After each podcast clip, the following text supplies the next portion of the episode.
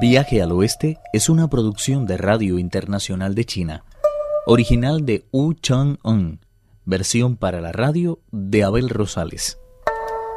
Primera parte. Cuando el peregrino Sun enfrenta al monstruo en el reino del Tíbet, este le cuenta que quiere ver al monje Tang porque está interesado en acompañarle en su viaje al oeste. El rey mono le exige. Si como dices estás decidido a acompañar en su viaje a monje Tang, vuélvete hacia el cielo y jura que es verdad cuanto afirmas. Si lo haces, te llevaré inmediatamente ante mi maestro.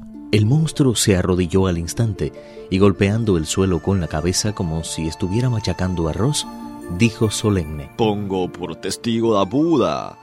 Si no es verdad lo que digo, que sea castigado como quien se ha levantado contra el cielo y mi cuerpo sea reducido a pedacitos diminutos. Está bien, haz una hoguera y reduce todo eso a cenizas.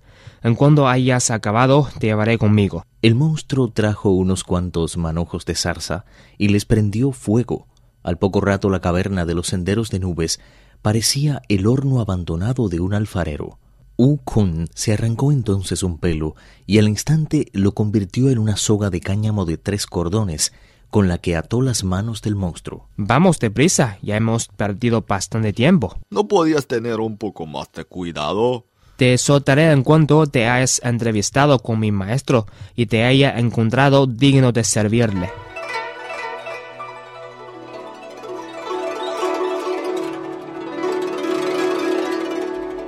Se elevaron a una distancia media entre las nubes y el cielo y se dirigieron directamente a la aldea de la familia Cao.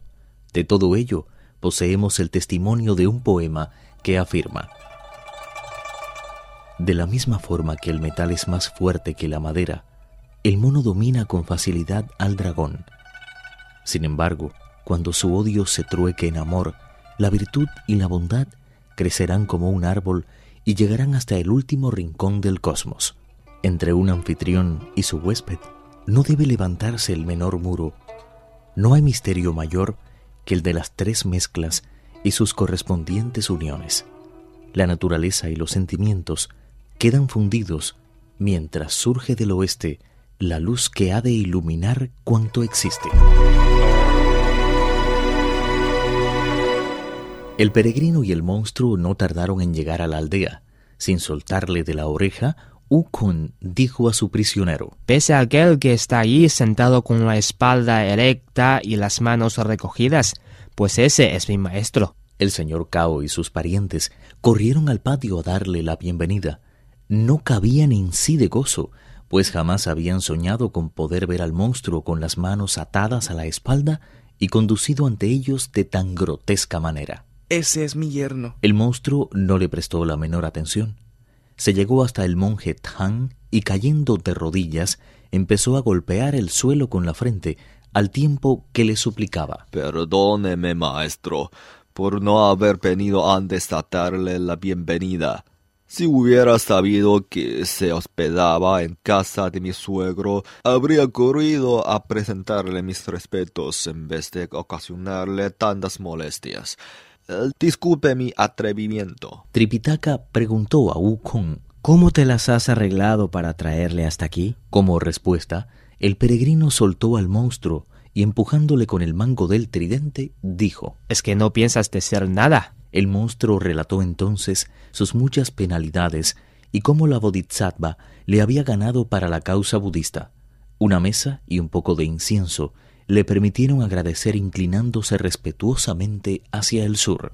Gracias, Bodhisattva, por la incomparable misericordia que han mostrado hacia nosotros. Cuantos se hallaban a su alrededor se unieron a su oración y ofrendaron un poco más de incienso. Una vez concluida la acción de gracias, Tripitaka volvió a sentarse en el salón principal de la casa y pidió a Sun Kong que desatara al monstruo. Lejos de huir, la bestia se inclinó ante Tripitaka y le manifestó su deseo de acompañarle en su viaje hacia el oeste. Se volvió a continuación hacia el peregrino y le llamó hermano mayor, dando así a entender que los dos tenían el mismo maestro. Puesto que estás dispuesto a seguirme, y es mi voluntad aceptarte como discípulo. Lo más adecuado es que te conceda un nombre religioso con el cual poder dirigirme a ti. Al ponerme las manos sobre la cabeza y hacerme entrega de los mandamientos, la Bodhisattva me otorgó el nombre de Chu Unang. Eso es maravilloso. En verdad parecemos formar una familia. Tu hermano se llama Ukun y tú Unong. ¿No es francamente fantástico? Desde el momento mismo de recibir los mandamientos de manos de la Bodhisattva, en todo momento he seguido una dieta vegetariana, como bien podrá atestiguar mi suegro, aquí presente. Puesto que no has probado los cinco alimentos prohibidos, ni las tres viandas impuras, te pondré el nombre de Pachie. Puesto que esa es vuestra voluntad, la aceptaré de buena gana. Y a partir de ese momento empezó a ser conocido como Chu Pachie. Al ver lo bien que le terminaba el asunto que tanto le había preocupado, el señor Cao ordenó a sus criados que prepararan un banquete para el monje Tang y sus respetables acompañantes. El señor Cao colocó las mesas lo mejor que pudo y pidió a Tripitaka que ocupara el sitio de honor. El peregrino y Pachie se sentaron a su lado mientras que el resto de los parientes y amigos lo hicieron donde pudieron. Cuando tanto el maestro como los discípulos hubieron saciado su hambre, el señor Cao sacó una bandeja de laca roja con más de doscientas onzas de oro y plata que ofreció a los tres religiosos como ayuda para los gastos del viaje. No contento con eso, les regaló tres abrigos de la mejor seda, que Tripitaka rechazó diciendo Como mendicantes que somos, Vamos de pueblo en pueblo mendigando nuestro sustento. ¿Cómo podemos aceptar ahora todo este oro y esta plata? Si no quieren aceptar todo este oro, quédense al menos con los abricos.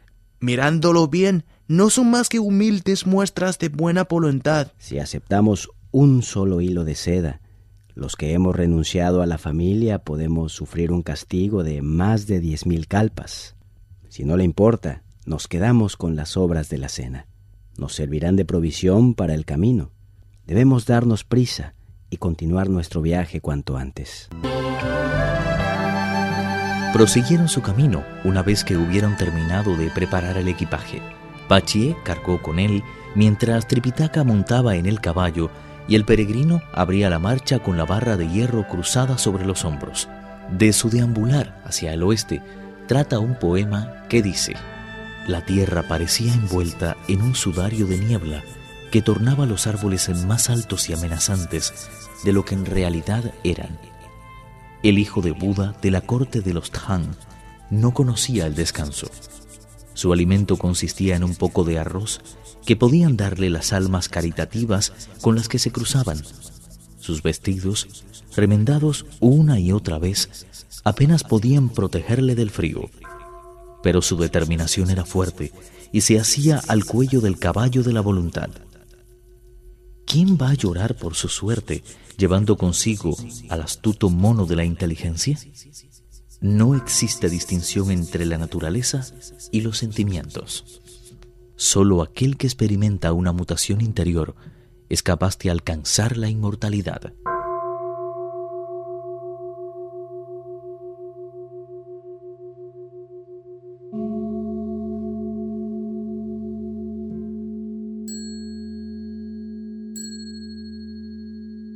Durante un mes aproximadamente, el viaje se realizó sin ningún incidente.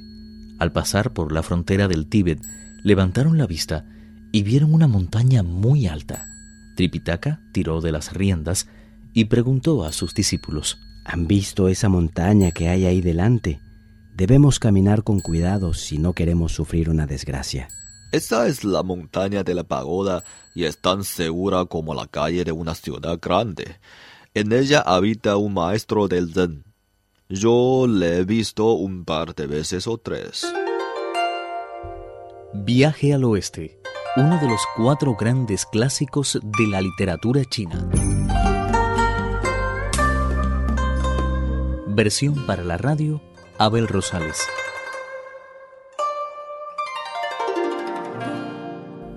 Actuaron en este capítulo Alejandro Lee, Juan Carlos Zamora, Pedro Wang y Víctor Yu.